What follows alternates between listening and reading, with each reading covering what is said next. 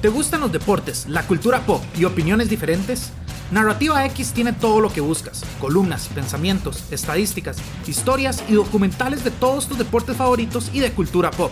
Todo contado a través de la pluma de diversos autores, con puntos de vista únicos y de cualquier parte del mundo.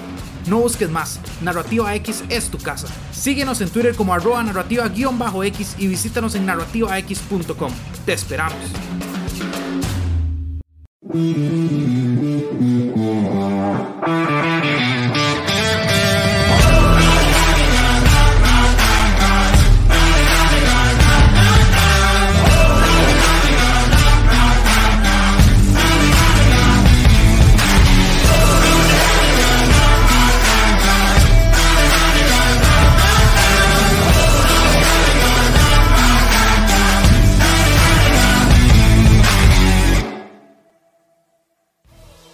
Bienvenidos a una edición más de NFL Latino TV a través de la pantalla de TD por supuesto a través de nuestras redes sociales, ya sea en Facebook, en YouTube y ahora también a través de Twitter. Vaya semanita que tuvimos en la mejor liga del mundo. Mi nombre es Alonso Solano. Donde quiera que se encuentren, gracias por hacernos parte de su día. Ya regresaron los equipos a los campamentos de entrenamiento.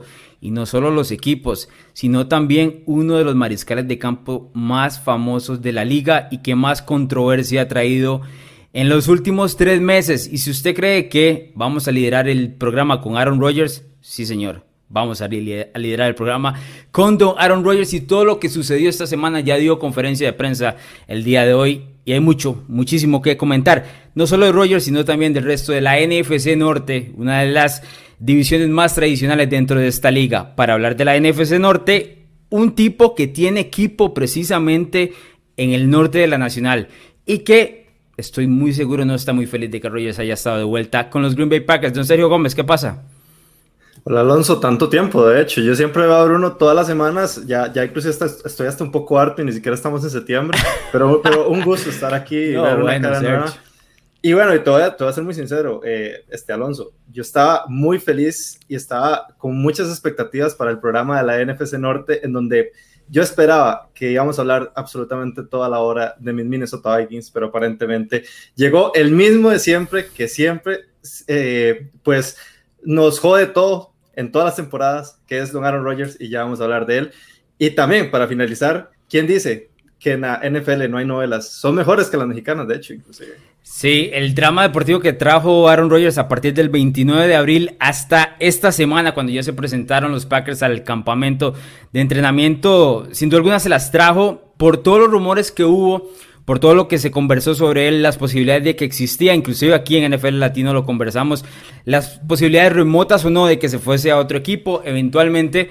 Eh, pues termina presentándose ni siquiera un holdout de, de un segundo, ¿verdad? En el día uno se presenta con los Packers y hay mucho que comentar porque se ha hablado no solo en estos tres meses, sino que Rogers no se ha presentado realmente hacia la NFL, es decir, no, no tuvo más declaraciones que en un juego de golf que participó con Tom Brady y fue muy esquivo con sus comentarios. Y las fotos en el Kentucky Derby, yendo todo Chile y todo demás. Eh, eh, usualmente en el Kentucky Derby sí está, pero se vio vacacionando en Hawái y demás, y que eh, eso hablaba de que estaba tranquilo, no lo estresaba absolutamente nada. Lo que sí estaba claro, que yo creo que tal vez no lo conversamos a profundidad, y eso, eso fue una falta, es el hecho de que Rogers no dominaba su futuro. Eso es, es un detalle importantísimo con el tema del contrato que ya vamos a desarrollar. Pero bueno, vamos a escuchar qué fue lo que dijo Aaron Rodgers el día de hoy hablando precisamente de lo que dejó de hacer el equipo de los Packers o lo que ha dejado de hacer el equipo de los Green Bay Packers para darle a él oportunidad de tener algún tipo de voz dentro del camerino, especialmente en temas de, agencia, de agencia libre. Escuchemos.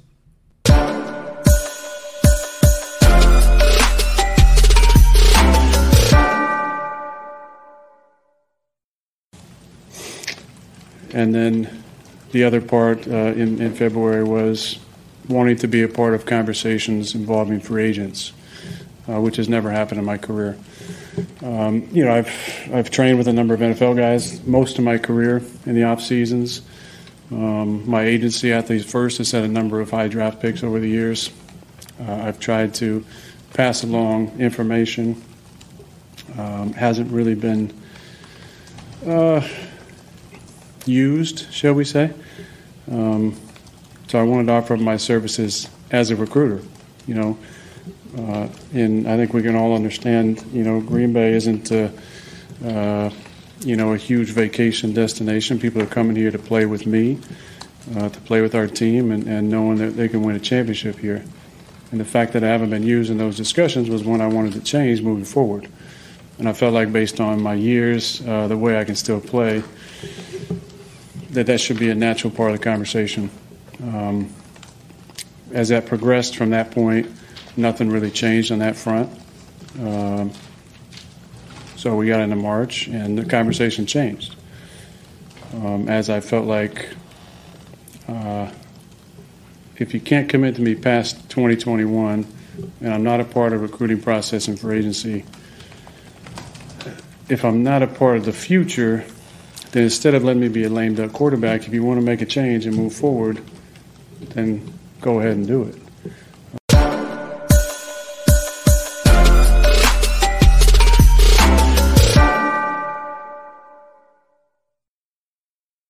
Es el mariscal de campo Aaron Rodgers. Eso es solo un fragmento del montón de cosas que dijo, porque Rodgers estuvo en conferencia de prensa casi 30 minutos desarrollando todo lo que sucedió en los últimos tres meses y especialmente respondiendo hacia el, montón de cuestionamientos que, hubo sobre cómo él manejó esta temporada baja, cómo lo manejó el equipo de los Packers y demás. Dos detalles curiosos de esto, o, dos detalles que quisiera conversar sobre esto. Lo primero, no escuchamos nunca un, un jugador que hable de esta manera contra el equipo actual eh, para el que milita. Es decir, siempre se le pide a los jugadores que sean un poco más abiertos, que sean un poco más humanos, que se expresen eh, de la manera que piensan. De hecho, hay un video en nuestro canal de YouTube donde Tom Brady, él mismo dice, el 90% de las cosas que yo digo no, no las estoy pensando, pienso otra cosa completamente. Y aquí Aaron Rodgers fue completamente real con lo que él piensa. Muy sincero, claro y directo con lo que, con, lo que ha sucedido en los últimos meses con, con la organización, sus disgustos. Eh, ya lo veíamos en el tema de que no le consultan por, por, los agentes libres y un montón de cosas que más enumeró. No se puede criticar a Aaron Rodgers porque no fue honesto. Es más, fue más honesto de lo que pensamos. Nos dio contenido para meses. Porque esto no va a acabar aquí. Si los Packers no ganan en la temporada o no tienen una buena temporada, se va a hablar muchísimo sobre esto. De hecho, pero tenemos contenido asegurado para el próximo año, de hecho. Exacto. Lo que quiero de esto, y quiero, quiero ser muy, muy claro, es que me parece que no podemos llegar al punto de criticar a Rogers y decir, ah, no, este, este tipo de cosas había que guardarlas y dejarlas en el camerino. ¿Por qué no? Porque nosotros en los medios de comunicación siempre pedimos un momento humano de estos tipos, que a veces son unos robots frente al micrófono. Y aquí tuvimos un momento sincero. O sea, aquí se desenmascaró absolutamente todo. Que nos guste o no como lo manejaron Rogers, son otros 100 colones, como decimos en Costa Rica. Pero aquí por lo menos tuvimos un momento sincero Rogers que le tiró con todo a los Packers, su organización presente. ¿Qué te dejó todo esto que dijo Rogers, Sergio? No, bueno, Rogers puede ser eh, la diva más diva de, toda la NFL y, y, demás con todo lo que ha demostrado en sus temporadas pasadas, pero creo que yo estoy muy, muy a favor de Rogers aquí porque eh, de hecho, inclusive vos lo mencionaste, eh, este, esto es un problema que no solo inclusive viene de meses anteriores, inclusive viene de temporadas anteriores, en donde hemos visto que realmente la, la gerencia o, el front office, ¿verdad? De, de, los Packers no han hecho decisiones en los cuales se puedan, eh, en los cuales se pueda tal vez beneficiar, ¿verdad? Aaron Rodgers está yendo tal vez un arma ofensiva más, ¿verdad? Que, que, que sume a ese, a ese cuerpo de, receptores o, o, o, al, o al running back eh, picks del draft, que inclusive me parece que el punto de inflexión de todo esto es a partir de la, de la pues, de, de la escogencia de Jordan Love, que inclusive hacen hasta un trade para poder llegar a ese punto del draft y poder adelantarse en los picks y llevarse ese tipo de jugadores y que de hecho el mismo... Él, dijo que no, pero le creemos o no, Sergio. Bueno, yo no sé si vos viste todo, todo, toda la conferencia de prensa, pero yo siento y, y, y, qué mal que no, que no tenemos esa parte aquí, pero yo siento que cuando él menciona a Jordan Love, eh, él lo dijo con una lagrimita en el ojo y con, y con, y con resentimiento en el corazón. Siento que, eso fue... A ver, eso no es estar muy a favor de Rogers, ¿verdad? No, no, no, no, no, a lo que estoy a favor de Rogers es la posición en la que se pone, en la cual está protestando por el equipo. Es, ese es el tema que, ese es el tema en el cual yo estoy a favor de Rogers, porque al fin y al cabo, y como lo vimos en, el video, Rogers lo que quiere es tomar decisiones también en pro del equipo. Él también se quiere beneficiar con las decisiones que toma la gerencia, eh, la gerencia en Green Bay.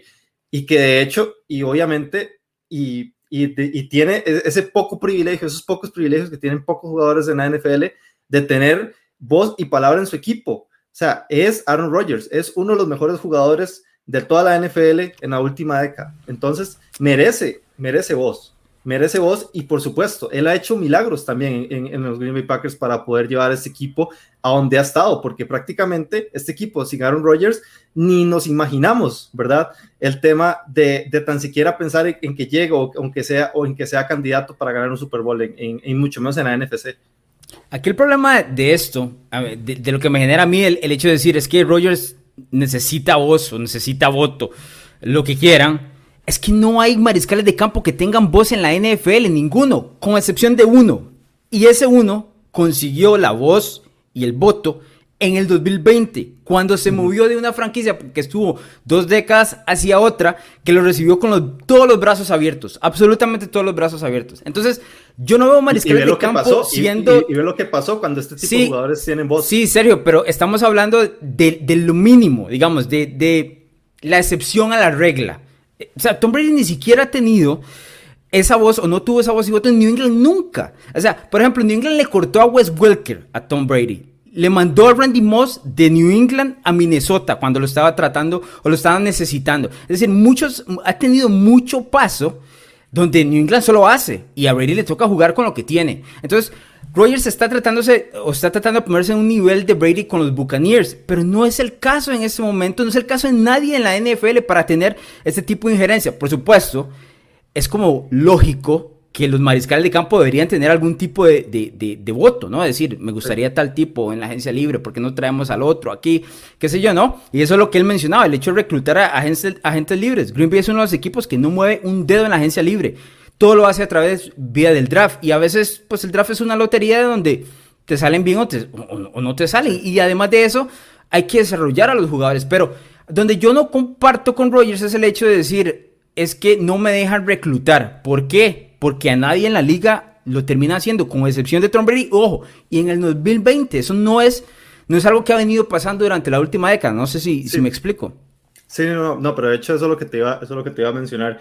Que yo siento que Tom Brady sentó un precedente en eso. O sea, hay, hay, pocos, hay pocos nombres en la NFL en donde tienen el derecho de tener una voz en el equipo, porque se sabe que con esa voz van a ser bien, van, van a beneficiar al, al, mismo equipo para poder conseguir mejores resultados.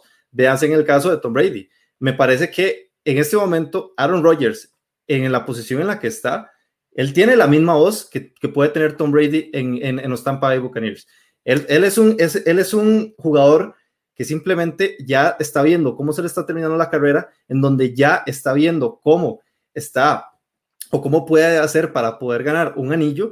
Y lo peor de todo es que llega un cuarentón la, este, la siguiente temporada y en la primera temporada en la que está en el equipo gana, gana, gana el Super Bowl, ¿verdad? Entonces, yo siento que él se está equiparando tal vez y él, y él está ahí este, en, esa, en esa contienda contra, contra Tom Brady. Y ya estamos viendo también de que la paciencia de Aaron Rodgers también se acabó, ¿verdad? En, en, los, en los Green Bay Packers. Porque, ok, yo como aficionado de, los Vikings y como rival de los, de los, de los eh, Green Bay Packers, te, te, lo digo así. Em, y de hecho, aquí te tengo el título para, para, para el video o, para la miniatura del video en YouTube. Es que simplemente Aaron Rodgers es el papá de la NFC Norte. Simplemente él gana a placer en esta, en esta división y sabe cómo hacerlo. O sea, aquí te traigo, aquí te traigo inclusive un poco de, de, stats, un poco de, un poco de estadística, un poco de números. Yo sé que un poco, yo, yo sé que poco aburrido, pero quiero traerlo para ponerlo en. en, Muestra su eh, conocimiento, señor Gómez, no lo vamos a hablar. Muéstrame, muéstrame, a ver. A Rogers tiene marca de 15, 9 y 2 contra los Vikings, de 22 y 5 contra los Chicago Bears, que supuestamente y, y, en, y en el marco de la NFL es el principal rival, ¿verdad? Los Green Bay Packers, históricamente hablando y 18-8 contra Detroit. Entonces, eso te, dice, eso te dice que Rogers simplemente tiene y se merece ese lugar para ser escuchado en la, en la división, porque ok, la división le gana, o sea, la, división la gana fácilmente, pero el problema es cuando ya llegamos a, ese, a, esos, a esos pasos avanzados de, enero, en donde ya simplemente no se puede ver y, en donde, y en donde inclusive se ha ganado ese, pues, pues ese, pues esa mala fama de un pecho frío, ¿verdad? Como le dicen eh, en, las, en las redes sociales, pero que al fin y al cabo eso también pasa por, porque no es escuchado y realmente la, la del front office no ha tomado decisiones eh, acertadas dentro del equipo. Dos cosas. Primero, a mí no me gusta ese, ese término de pecho frío, me parece sumamente injusto eh, para él. No, no, especialmente... yo, no, yo tampoco, tampoco. Yo, yo entiendo, especialmente porque eh, la barrita de comparación es con Tom Brady, como ya lo venimos comentando, y pues ya, o sea, cualquier jugador que se compare a Tom Brady en la NFL es sumamente injusto. Luego, lo segundo es que me, que me sorprende es que me hace ese dato de los, de los Detroit Lions que me dijiste 18 y 8. Lo que me sorprende es que haya perdido 8 veces con los Lions, ¿verdad? Eso es, es sumamente sorpresivo.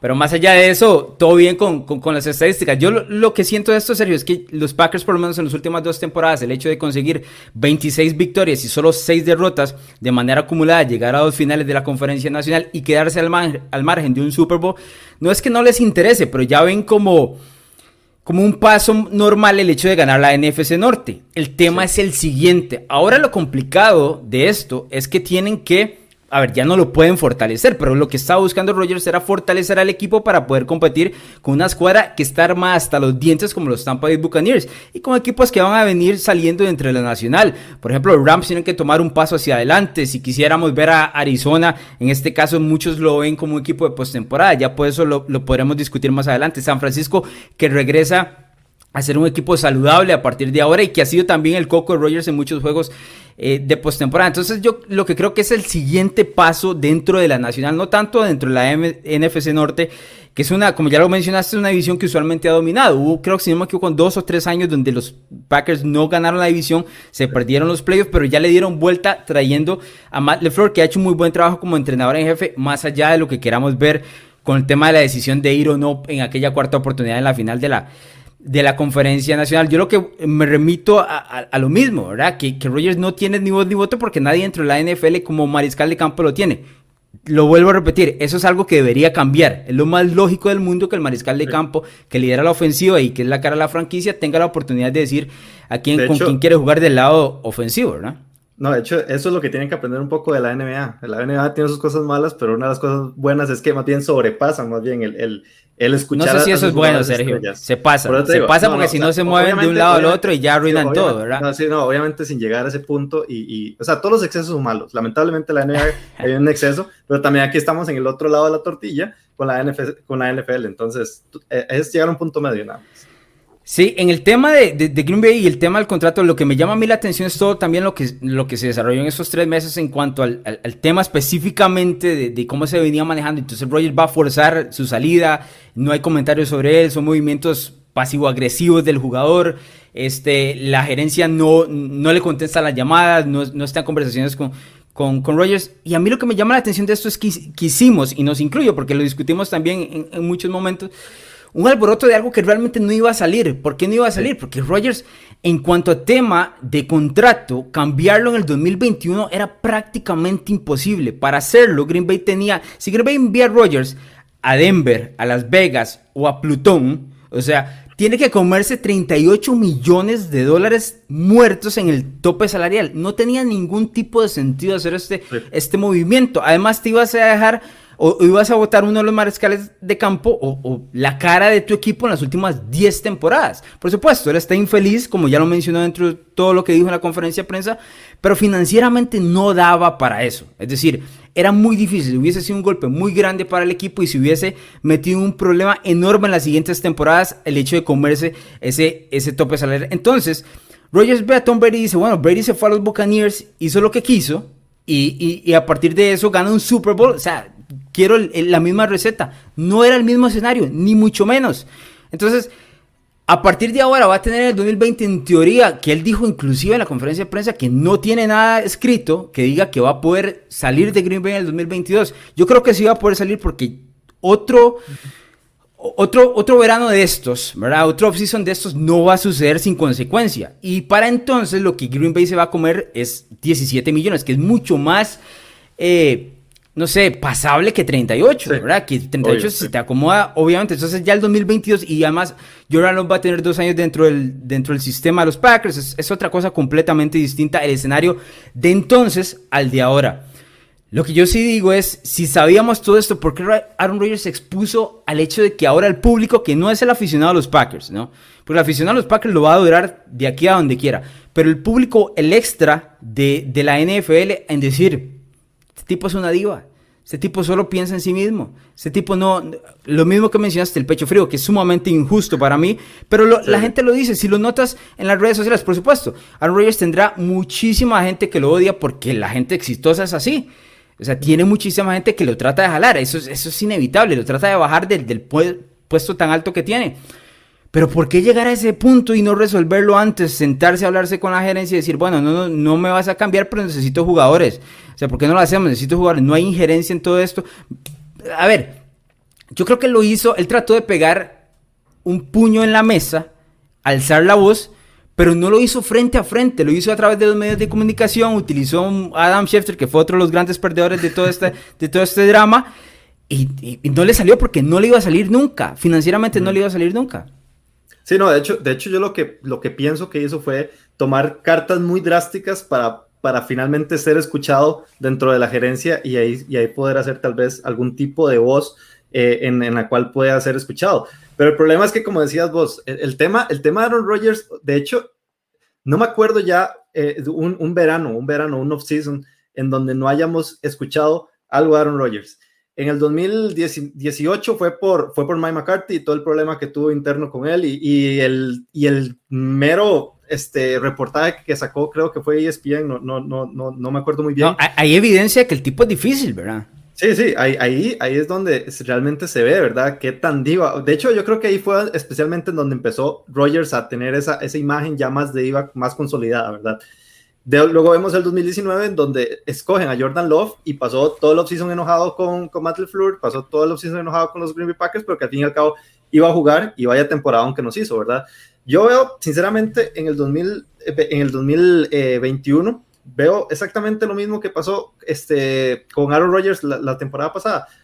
Una temporada en donde pues vamos a poner en tela duda qué es lo que, qué es lo que vaya a pasar con, con Aaron Rodgers, pero que al fin y al cabo Aaron Rodgers va a ser Aaron Rodgers y los Green Bay Packers de igual manera son un equipo competente, son un equipo que tiene buenas armas en ofensiva, tiene una defensa que a pesar de que se les fueron piezas importantes, porque ese es el problema, ¿verdad? También, o sea, no solamente eh, o, nos, o nos hemos eh, resumido a hablar de la ofensiva, también hay que hablar de la ofensiva y todo lo que se fue, ¿verdad?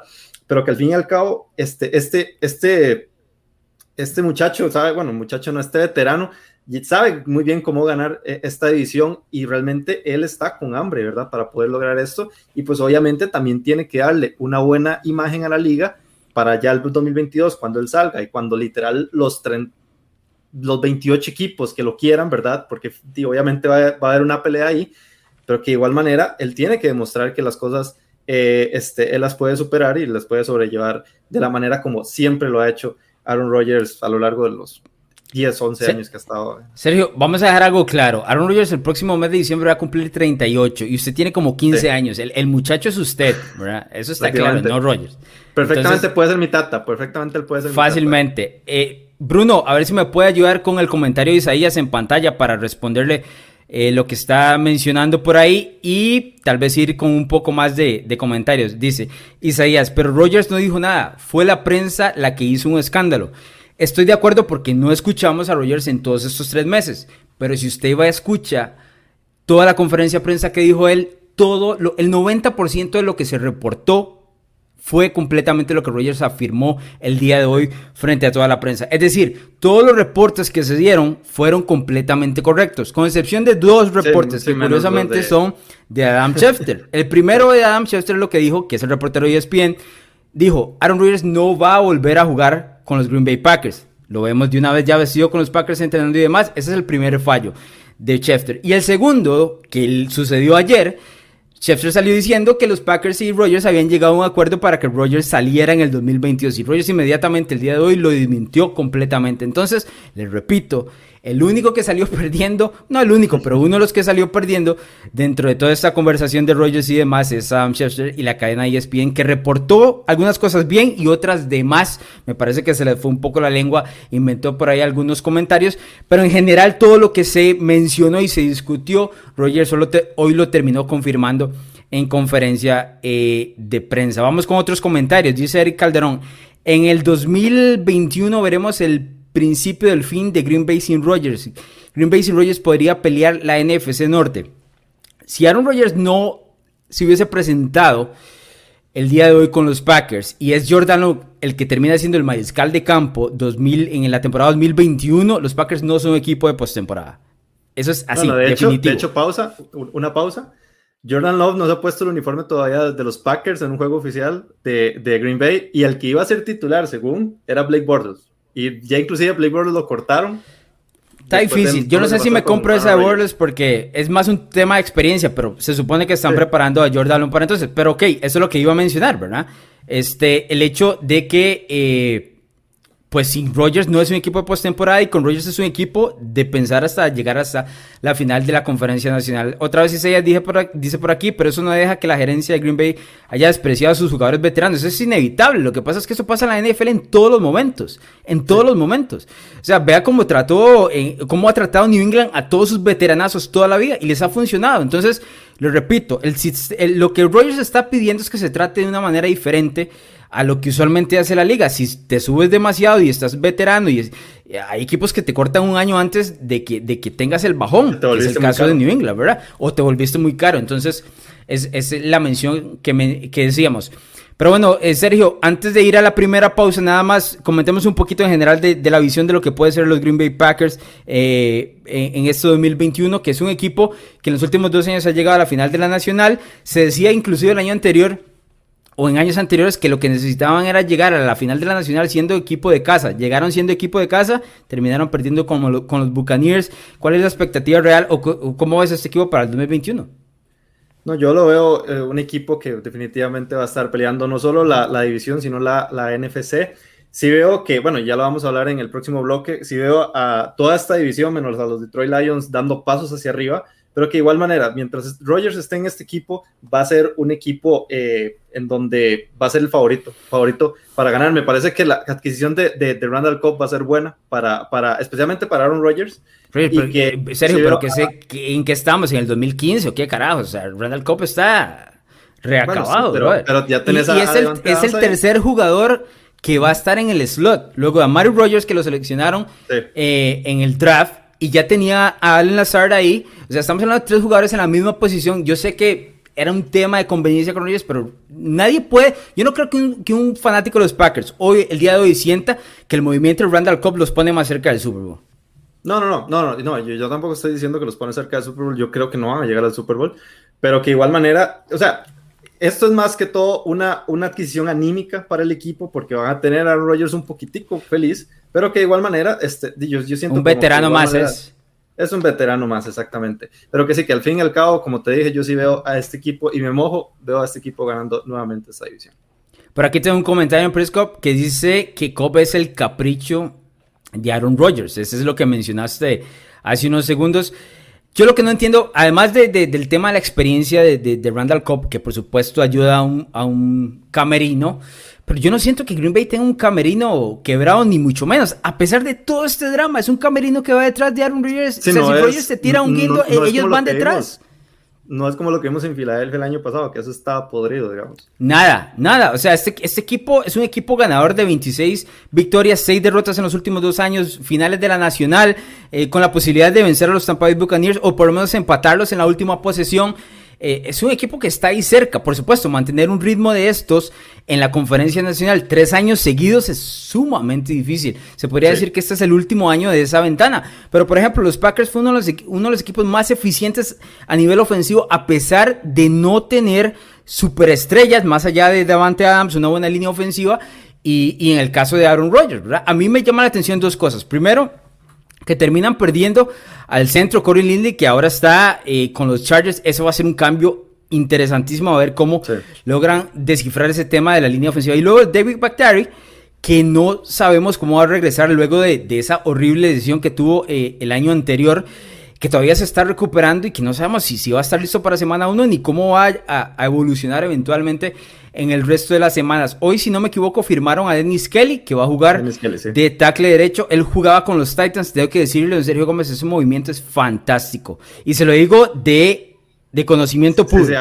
Este tipo no deja pasar capturas. Aprobación número uno, le pongo el sello, no deja pasar capturas. Lo que pasa es que, a ver, el tema de Bactari en el lado de Diego Rogers, el tema del centro, eso no lo resuelve Dennis Kelly, ¿verdad? Por supuesto, tenerlo ayuda muchísimo más.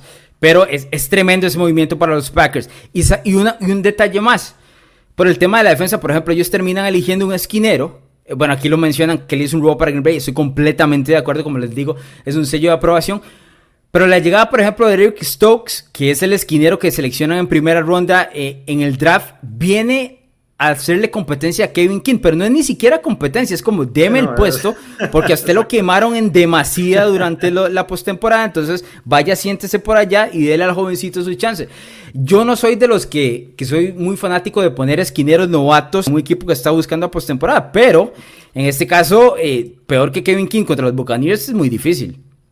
Sí, no, por supuesto. De hecho, de hecho sí veo a este equipo mejor que como lo vi en el 2020, que el 2020 sí teníamos muchas, muchas preguntas al respecto, pero que sí, pero que definitivamente vamos a ver un mejor equipo, eh, siento, ¿verdad? O por lo menos mientras esté Aaron Rodgers vamos a ver un equipo competitivo. Pero bueno, eh, vos, vamos, vamos a una pausa comercial porque ya nos extendimos mucho y hay que hablar de los demás equipos. Me tenés que dar espacio para los Vikings, por favor.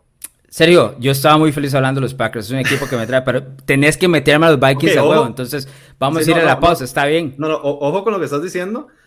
Y, más bien, los aficionados de los Packers son los que más guerra te dan durante la temporada, ¿verdad? A mí me gusta hablar de los Packers. A ellos no les gusta que yo hable de los Packers. Eso es otra, cosa, es otra, otra perspectiva. Pero bueno, vamos a la pausa comercial y ya regresamos para hablar del resto de la NFC Norte.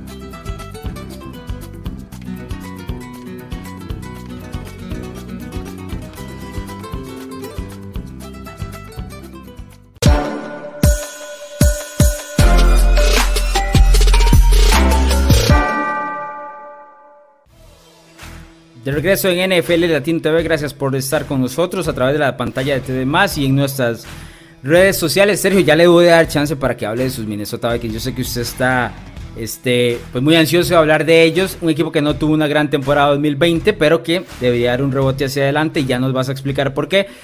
Pero antes quiero comentarle que tenemos una camiseta que vamos a terminar regalando. Es más, vamos a regalar dos camisetas por mes, dos jerseys que hablan estos de eh, su equipo favorito. El equipo que usted considera. Le voy a mostrar, porque la Peña CR, que usted la va a encontrar en Facebook, nos dio esta camiseta de Patrick Mahomes. Esta camiseta va a estar disponible a partir de agosto. Nada más en nuestras redes sociales usted va a tener que hacer una dinámica muy fácil y se la va a encontrar por ahí. La camiseta de Patrick Mahomes, que ha estado por supuesto en los últimos dos Super Bowls y es me atrevo a decir la cara de la NFL de aquí a los siguientes 15 años. Pero ¿por qué le muestro esta?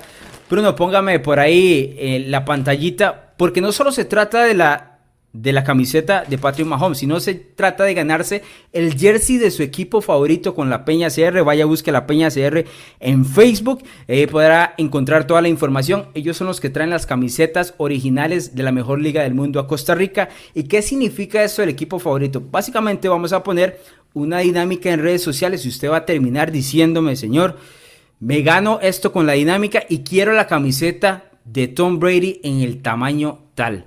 Quiero la camiseta de Aaron Rodgers para utilizarla nada más en el 2021, porque no creo que vaya a utilizarla más adelante de eso. La quiero en tal tamaño. O quiero la de Mahomes, o quiero la del jugador, o mi jugador favorito, con mi equipo favorito, la que usted quiera.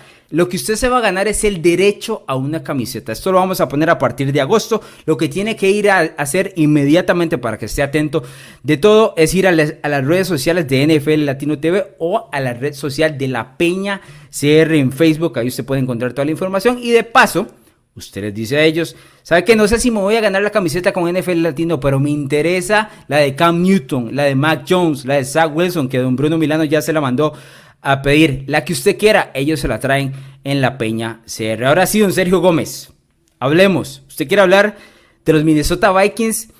No me, no me dejó seguir hablando de los Packers. Yo podría hablar de los 60 minutos de Rogers y demás y todo este tema de drama. Por, por cierto, escribí una columna en narrativax.com que pueden terminar leyendo por ahí unas 2000 palabras sobre el tema de Rogers, ganadores y perdedores, más que todo perdedores. Eh, para darle un, un, giro algo negativo al tema, ustedes saben cómo soy yo un poquito agrio, pero ya Cuénteme, don Sergio Gómez, ¿qué van a hacer los Vikings en el 2021? ¿Por qué usted quiere hablar tanto de este equipo? ¿Qué carajo? De hecho, eh, yo he hablado un poco, o he tocado un poco este, este equipo en, en, los rookies. La verdad es que siempre, siempre hay que mantenerse optimista. Siempre he vendido mucha camiseta y, he vendido bastante, este, bastantes expectativas que al final no se cumplen, ¿verdad? Con este equipo. No sé si al final es por mi tema de que Jojin se va al equipo que hablo bien, ¿verdad? Por, por, por default, ¿verdad? Este, que de hecho, inclusive. Cuéntele, cuéntele, a la, cuéntele a la gente qué fue lo que pasó en el Super Bowl el año anterior. Cuéntele a la gente, ah, la gente, la gente que nos ve regularmente sabe, pero cuéntele exactamente qué pasó. Bueno, pasa que estábamos en. Bueno, prácticamente eh, eh, el, el, resultado del Super Bowl era el que ganaba pues la batalla de proyecciones en, eh, en la temporada pasada y estaba con este caballero, este servidor, este don Alonso Solano, y yo dije que los eh, que los, eh, bueno, que Patrick Mahomes y que los, y que los Kansas City Chiefs iban a ganar fácilmente ese, ese Super Bowl. Pasa que llegó Tom Brady, pasa que llegó el mejor de todos los tiempos y me hizo ver mal. Ese es el problema. Entonces, por eso. ¿Qué le, ¿qué le dije yo a usted un segundo después de que usted hizo esa declaración? Así un segundo. Total, totalmente, totalmente. Este, este caballero me dijo que literal había sentenciado la lápida de los Kansas City Chiefs y lamentablemente eso fue lo que dije. Entonces, Em, entonces, por eso, está hablando, por eso está hablando bien de los Green Bay Packers y por eso dije que, que iban a ganar la división. ese es el Robert Jinx. exactamente, exactamente. Así, así, es como funciona. Pero eh, este equipo de los, de los Green Bay Packers tenía dos necesidades claras en este, no, de hecho, bueno, de hecho eso es lo que, eso es lo que estaba, eso es lo que estaba diciendo, ¿verdad? Es que aquí hay que, hay, hay que pensar bien las cosas y hay que, y hay que jugar con, con Yo creo que el universo no funciona así, Sergio. Yo creo que el universo no está, no, yo creo que no funciona así. O sea, no, no, no quiero spoilerle la situación, pero si no así sería muy fácil, ¿verdad? Sí, no, por supuesto.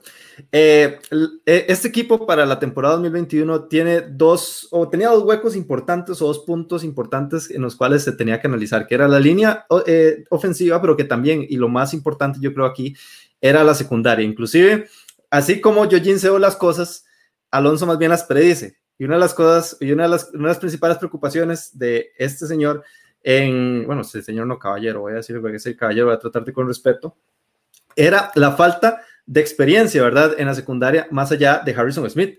Y eso realmente se retrató, ¿verdad? Prácticamente durante toda la temporada 2020, siendo uno de los peores equipos a nivel de pases en toda la temporada, ¿verdad? Eh, este año trajeron a Patrick Pearson, que me parece una contratación estupenda. De hecho, como le dije a Bruno, y Bruno, y Bruno, o sea, yo no entiendo a Bruno, porque a Bruno no le gustaron estos, estas nuevas adquisiciones o estos nuevos cambios de números, ¿verdad? De, de los, de, de, que ahora los jugadores pueden utilizar números eh, bajos, ¿verdad? En las posiciones que antes no eran.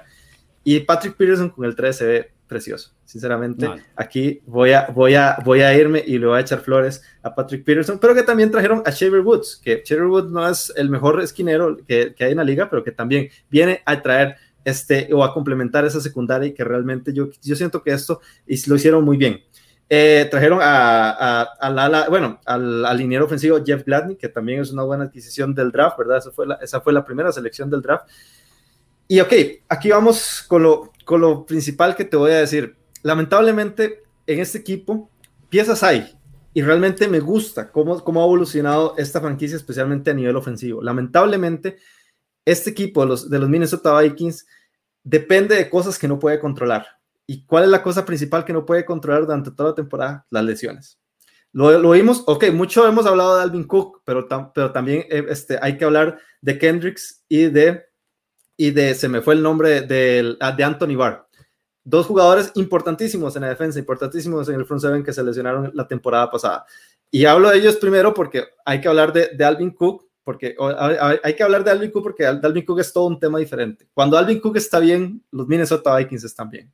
Y cuando, y, pero lamentablemente es que Alvin Cook cada tres partidos no está bien, ¿verdad? Entonces, el problema es cuánto vaya a durar Dalvin Cook y en especial en una temporada en donde le agregaron un juego más, ¿verdad? Entonces, eh, habrá que ver cómo se mueve este equipo, especialmente, de hecho, me, me gusta y me llama la atención eh, cómo se vaya a, a, manejar la dupla Adam Thielen, Justin Jefferson, y ahora Justin Jefferson teniendo una química y ya teniendo experiencia en el equipo, ¿verdad? Entonces, Daniel Hunter, perdón, se me fue, se me fue el, el, el nombre ahí en, en, los defensivos, pero que sí, que realmente aquí, mientras las lesiones ayuden, este equipo va a seguir luchando porque me parece que tiene una ofensiva lo suficientemente potente para luchar contra los Green Bay Packers, para luchar contra los Chicago Bears y para luchar por esta división, ¿verdad? Que lamentablemente por las malas decisiones también por un Kirk Cousins que lamentablemente no, no, se pone las pilas ni en partidos de primetime ni en partidos cuando,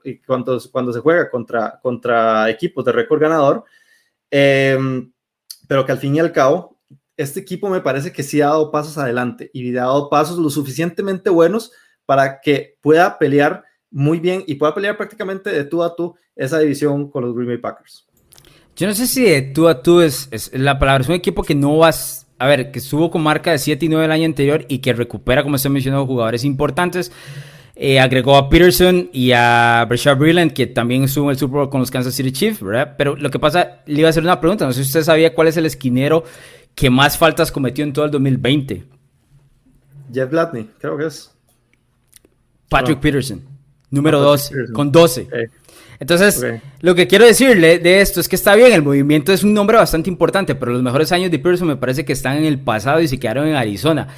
Por supuesto, eh, la mitad de Pearson es mejor que todos los novatos que tuvo el equipo de Minnesota el año anterior, donde, donde se vio absolutamente absurdo en defensa. Aquel juego contra New Orleans, donde no podían taclear a Alvin Camara y terminó con 6 o 7 touchdowns, que me va a acordar yo, fue absolutamente una barbaridad que dicho sea pasado, me terminó costando eh, unos cuantos dolarcitos en, el, tema del fantasy, bastantes en la final, pero bueno. La, la, la defensiva recupera nombres y estoy completamente de acuerdo. La duda que me genera el equipo de, de, Minnesota es que me parece que los jugadores que son esos playmakers puntuales son mínimos. ¿A qué me refiero con eso? Que no hay nadie detrás de ellos si se lesionan. Entonces, por ejemplo, si Dalvin Cook se lesiona, ¿quién es el que sigue? Porque Mattison no es lo mismo, ¿no? Entonces, se depende muchísimo de, de, Alvin Cook. Ok, Justin Jefferson explotó, pero ya las ofensivas, las defensivas, perdón, van a saber quién es Justin Jefferson y van a ajustar hacia él. Lo mismo con el tema de Adam Thielen. Yo creo que ellos van a terminar poniendo una gran cantidad de números excelente, pero muchos de estos números que registró Kirk Cousins, por ejemplo, hoy, hoy están revisando 35 touchdowns y 3 intercepciones. Yo ni me acordaba de eso, claro. 35 touchdowns. Y no valió la pena para absolutamente nada, porque todos llegaron en juegos basura como lo menciona la estadística que vemos en pantalla, 1 y 6 contra equipos de marca ganadora. Esa única victoria ante los Packers. Después de ahí, no hay nada más. Todos los terminaron perdiendo. Entonces, es, eh, me parece una línea muy delgada que tiene la escuadra de Minnesota como para poder competir con, con Green Bay. Si se lesiona alguno de ellos, que ya lo mencionaste, por supuesto, el tema de las predicciones siempre están atadas a las lesiones y es muy difícil. Pero si se lesiona tan solo uno de ellos, es una complicación enorme que va a tener. Yo sí veo dando a la defensiva un salto al estilo de Mike Zimmer, como lo vivimos en los últimos años, pero no sé si le vaya a alcanzar ante una... Especialmente ante los Packers que mencionabas, porque los Packers son un equipo que por lo menos en cuanto a filosofía, la filosofía de Matt LeFleur, eh, pues están, están, están completamente establecidos y Minnesota está tratando de llegar a ese nivel, un nivel que con Kirk Cousins para mí no han alcanzado. Entonces, no sé, no sé, don Sergio Gómez, no, no, no, no, se lo veo. Sí veo siendo un equipo que, que compita por un comodín, lo tengo claro. Y, y, lo tengo claro atado al, tema de, de, que son las lesiones. No sé si tiene algo más que agregar, si no pasamos al siguiente, Sergio. No, no, nada más que hecho. De hecho, sí, eh, como te lo dije, realmente aquí se depende de la salud.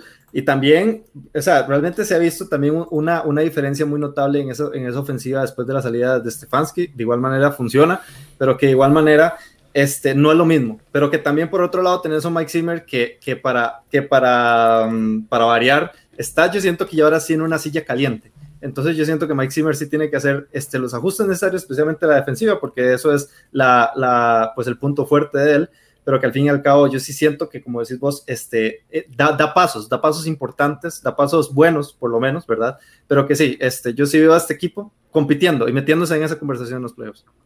Dice don Joshua Quesada, don Sergio es realista con los Vikings, a diferencia de don Oscar, que vale como MVP de la siguiente temporada. Pobre bueno, pasa, Oscar, pasa, Pasa que. Oscar Jiménez ni siquiera está aquí y, le, siguen pegando, ¿verdad? Desde la semana pasada en redes sociales los llevan de piñata, pero dígame.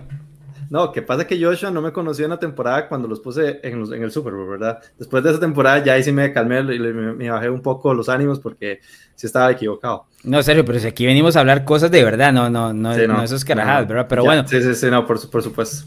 Hablemos un poco de los Chicago Bears, que es el otro equipo interesante dentro de esta división, porque los Bears ahora se alejaron completamente de lo que fue eh, Mitch Trubisky ya es en el pasado, Trubisky está en Buffalo y ahora tiene un nuevo mariscal de campo en, Justin Fields.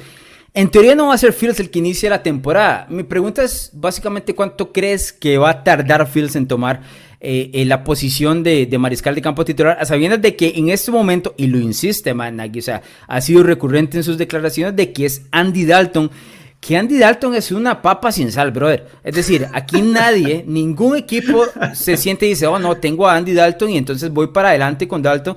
Olvídate. O sea, Dalton llegó a, caer en una escala donde es un apagafuegos. Pero aquí no sé si hay un fuego directamente que él pueda apagar porque con Justin Fields podrían lograr algo, algo interesante. Por supuesto, nadie quiere quemar al, al novato, pero yo creo que la diferencia de talento, por lo menos la diferencia de expectativa, es, es enorme. Sí, no, no, yo creo que aquí lo que está haciendo McNaghy definitivamente es tomando tal vez un poco de pasos seguros en el sentido de, de, preparar al muchacho y no lanzarlo a las trincheras de un momento para otro, especialmente en una franquicia como Chicago y que especial, y de hecho, de, de hecho este, este, quote se lo voy a quitar a, a, a Bruno. Eh, Justin Fields es el quarterback con más expectativa en los últimos 30, 40 años en Chicago. Entonces, o sea, por supuesto que obviamente las miradas van a estar este, eh, pues posicionadas definitivamente a él y que obviamente si se, si se equivoca, esos errores valen doble, ¿verdad? Sí, Bruno, esa cita que me estás poniendo ahí en pantalla, eh, quiero que me la pongas en la tumba si, si muero antes que vos, ¿verdad? Porque es, básicamente eh, lo que nunca me he visto tan, tan ilustrado como con, esa oración que, que, mencioné ahí. Lo que, lo que te iba a mencionar, Sergio, quería darte un dato con el tema de, de Justin Fields, que es lo que usualmente va a venir siendo eh, pues como la, ¿qué sería? La historia de los Bears en el 2021 para adelante. Desde el 2008, 39 mariscales de campo elegidos en primera ronda han sido elegidos en primera ronda. 17 de ellos iniciaron inmediatamente en la semana 1 y 26 de ellos iniciaron para la semana 4. Por aquí nos mencionaban en el comentario que ya en la semana 4 debería estar compitiendo Justin Fields o por lo menos quitándole eh, pues el tema de, de ser titular Andy Dalton. Ojo con esto, el equipo de los Bears inicia contra los Rams, luego Cincinnati y Cleveland. De ahí estamos hablando que si le va bien, uno y dos, ¿verdad? Que es ganándole al equipo de Cincinnati. Y luego tiene dos juegos interesantes o abiertos, por así decirlo, con la escuadra de, los Lions y el equipo de los, Las Vegas Raiders. Si vas a echar a un novato a los Leones, es precisamente en ese momento con, Detroit y el equipo eh, de Las Vegas, que tienen secundarios equipos que no tienen una gran expectativa para el 2021, porque luego le viene los Green Bay Packers y los Tampa Bay Buccaneers, y ahí sí ya necesita eh, pues un poquito más de armas, por lo menos tener un par de semanas dentro de la posición de mariscal de campo ya, ya titular a Fields. Yo creo que aquí lo que vamos a ver es algo que hemos visto, eh, no sé, de toda la vida, si ha seguido la NFL, y es básicamente inicio con el veterano, con una cuerda muy, muy corta y luego voy a ver qué es lo que sucede con, con el novato y lo cambio. Le doy prácticamente unas semanas para que vea cómo es el ambiente de la NFL, que se compre un poco el tema del libro y luego suelto las riendas, porque si hay un equipo que se robó un mariscal de campo es Chicago, porque Chicago no estaba en el draft para elegir a Justin Fields, les termina cayendo, se adelantan un poquito Y aquí también hay que, hay que dejar claro que Matt Nagy y Ryan Pace, que es el gerente general de, los Bears, tienen que ir all in con Justin Fields, a todo, a muerte. ¿Por qué? Pues ya fallaron con, con. Trubisky y fallaron enormemente porque será siempre el draft donde no eligieron a Patrick Mahomes y donde no eligieron a Deshaun Watson. Entonces, es all in con Fields sí o sí, Sergio. Sí, no, definitivamente. Y por otro lado, también algo importante que vamos a ver en, esta, en este franquicia de Chicago va a ser la, defensa. O sea, la defensa va a acompañar de, gran manera las expectativas que tenga, que tenga esta franquicia. Yo sí lo único que te voy a decir, pero ya para terminar, para ir terminando el tema de Chicago, mucho ojo con Daryl Mooney. Daryl Mooney tuvo una temporada muy underdog obviamente por, esos, por, eso, por ese nivel o esa calidad de, de corebacks tan malos que tenía, pero que realmente es un, es un wide receiver bastante bueno y junto a Allen Robinson puede hacer ahí eh, bastante la, la, diferencia. Yo sí me quiero esperar eh, a ver, y de hecho esto lo dije en los rookies, sí me quiero esperar a ver cómo evoluciona esta, esta franquicia de los Chicago Bears. Verdaderamente creo que ahora sí están haciendo las cosas bien en la parte en donde lamentablemente no habían sido buenos, que era la parte ofensiva, y que perfectamente este equipo puede ser muy, muy, muy peligroso para los próximos años. A mí lo que me, lo que me dio risa del, tema de, de, Ryan Pace en su momento es que al no elegir a Mahomes y a Sean Watson, él se adelanta por Trubisky y lo que empieza es, dice, aquí me robé el talento de la vida, ¿verdad? O sea, aquí todos son brutos y yo soy el inteligente y estoy volando y terminó completamente siendo lo contrario. Dicho sea paso, el tema de, de, Darren Mooney, número 5 en cuanto a novatos en recepciones con 61, más de 600 yardas y 4 touchdowns. Si usted juega fantasy, por ahí lo puede encontrar de lejitos y se puede robar un talento que debería explotar con un buen mariscal de campo a futuro, sabiendo de que al otro lado está Allen Robinson. Yo creo que el equipo de Chicago una vez más va a ser cargado por su defensiva y, en el caso de Managui va a tener que tomar una decisión rápida si no quiere que se le vaya de las manos en su cuarta temporada con los Bears la posibilidad de, llegar perdón, a postemporada. No han ganado un juego de playoff desde el 2010 y yo creo que ya solo llegar a postemporada eh, no le alcanza a, los Bears, especialmente eh, porque aquí lo mencionaban también, uno de los comentarios, han desperdiciado muchísimas defensas, así que eso hay que dejarlo claro. Vamos con el último, que es la escuadra de los Detroit Lions, que tengo que ser muy claro, Sergio. Los Lions están para ser el peor equipo de toda la NFL en el 2021. Ah, más que los Texans. Brother, están ahí. O sea, se pueden pegar de... Se dan de codazo los dos y de manazos.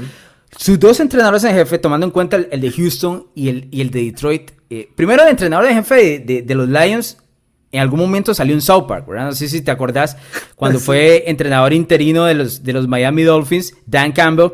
Y Dan Campbell lo que habla o lo que tiene en, en general es una retórica de un entrenador en jefe que está viviendo en los años 80 todavía, que no ha evolucionado, que es un tema de golpes, de hombría, de entrenar fuerte, de, de, golpearse. Eh, yo entiendo que el fútbol americano, por supuesto, es eso, pero el fútbol americano es uno de los juegos también más cerebrales de todo el mundo. Estamos hablando de prácticamente ajedrez con gladiadores, eh, entonces hay que tomar decisiones muy rápidas en, en momentos muy apremiantes y yo no sé, no sé si Dan Campbell tenga eh, honestamente, y voy a poner así, la inteligencia y la experiencia para hacerlo, porque lo único que se ha expresado ahorita es un tema de, de me voy a comer a los rivales, de soy más fuerte que usted, de que soy más hombre que usted, y eso ya, la liga ya no funciona así, esos, los 90 y los 80 eso ha quedado en el pasado. Sí, no, definitivamente. En un, equipo en donde, tu, en donde tu, head coach hace eso y donde tu coordinador ofensivo es Anthony Lynn, yo estaría preocupado totalmente. Eh, al, fin y al cabo, siento que, que tuvieron un muy buen draft. Eh, bueno, yéndose obviamente más allá de, pues, del línea ofensivo Penny Well, eh, Amar Rosen Brown me parece un gran, un, un, gran wide receiver, en USC lo era, eh, pero que después de, del, del, cambio de Jared Goff y demás, o sea, no, veo, no veo más allá. O sea, realmente, si, si, si compro, si compro tu, tu opinión en, al decir de que este equipo va a ser de los peores de la liga, donde va a seguir enfrentándose a, digamos, o más bien compitiendo por ese, por ese primer pick. Y realmente el, el tema con Detroit es el siguiente. O sea, siempre, siempre el tema es el mismo. No saber escoger un, a un head coach correcto. Siento que este equipo tiene potencial para poder llegar a no ser tan malo, pero que lamentablemente desde, Caldwell no se ha visto un head coach que, que pueda que pueda renacer este equipo. Y lo peor de todo es que en el momento que se fue Caldwell, allá por los 2000, no sé, 16 creo que fue, em, al fin y al cabo, digamos, ese equipo venía bien. Ese equipo venía con una reconstrucción decente, una, una reconstrucción que inclusive lo, llegó a meter a playoffs, pero que al fin y al cabo se quedó sin nada, es, eh, ya con el tema de Patricia y pues ya ahora con Dan Campbell que, que sí, que también no, no veo cómo este equipo se vaya a levantar. A, Dan Campbell le dicen man Campbell, de hombre, así de, de eso. Así le dicen man Campbell, que es lo único que, que, él llega en su oratoria, es lo único que dice. Dígame. Pasa que o sea, hoy en este episodio hablamos de los extremos. Pasa que él tiene testosterona además. Él tiene que dejar un poquito de esa testosterona definitivamente y dejarla, dejarla fluir. Eso es lo que pasa. Ese es el tipo que clásico está en el gimnasio a las 3 de la mañana dándole durísimo a ver qué, qué construye. Y ahí le estoy tirando a usted también, Sergio Gómez, que, que sepa un poquito. Pero este, con el tema de Detroit, lo vuelvo a repetir, es uno de los equipos que va a ser peores en la NFL.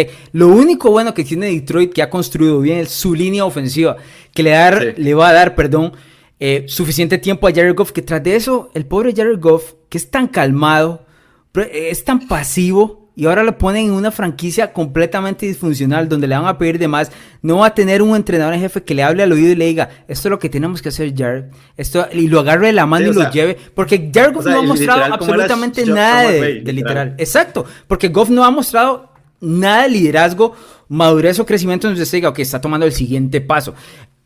Goff tiene unos pases de talento que son pinceladas, pero usualmente su problema es, mental porque es, demasiado pasivo. Entonces lo metes en una situación ahora donde va a estar realmente complicado.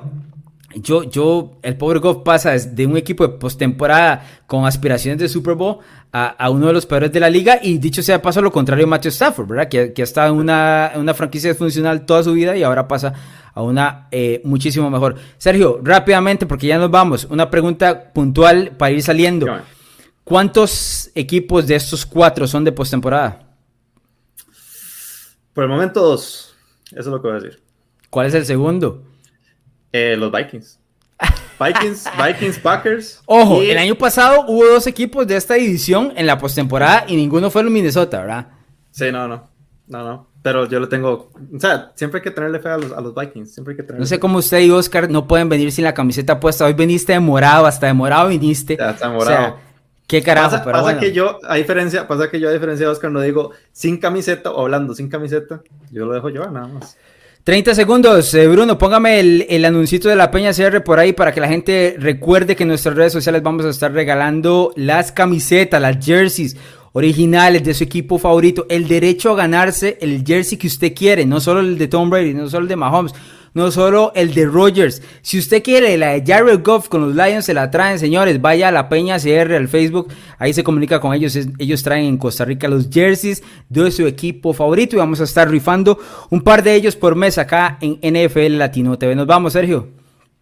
Bueno, muchísimas gracias. Gran, gran, gran programa.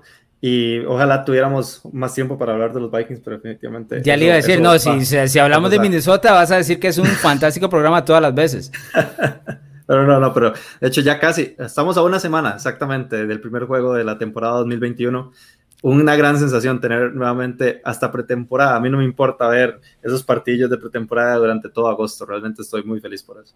Ya pueden respirar tranquilos los aficionados de los Green Bay Packers. Recuerden que pueden seguir todo lo que está sucediendo en los campamentos de entrenamiento en nuestras redes sociales, especialmente en nuestra cuenta, nuestra cuenta de Twitter. Nada más nos busca como arroba NFL. Nos escuchamos la próxima semana.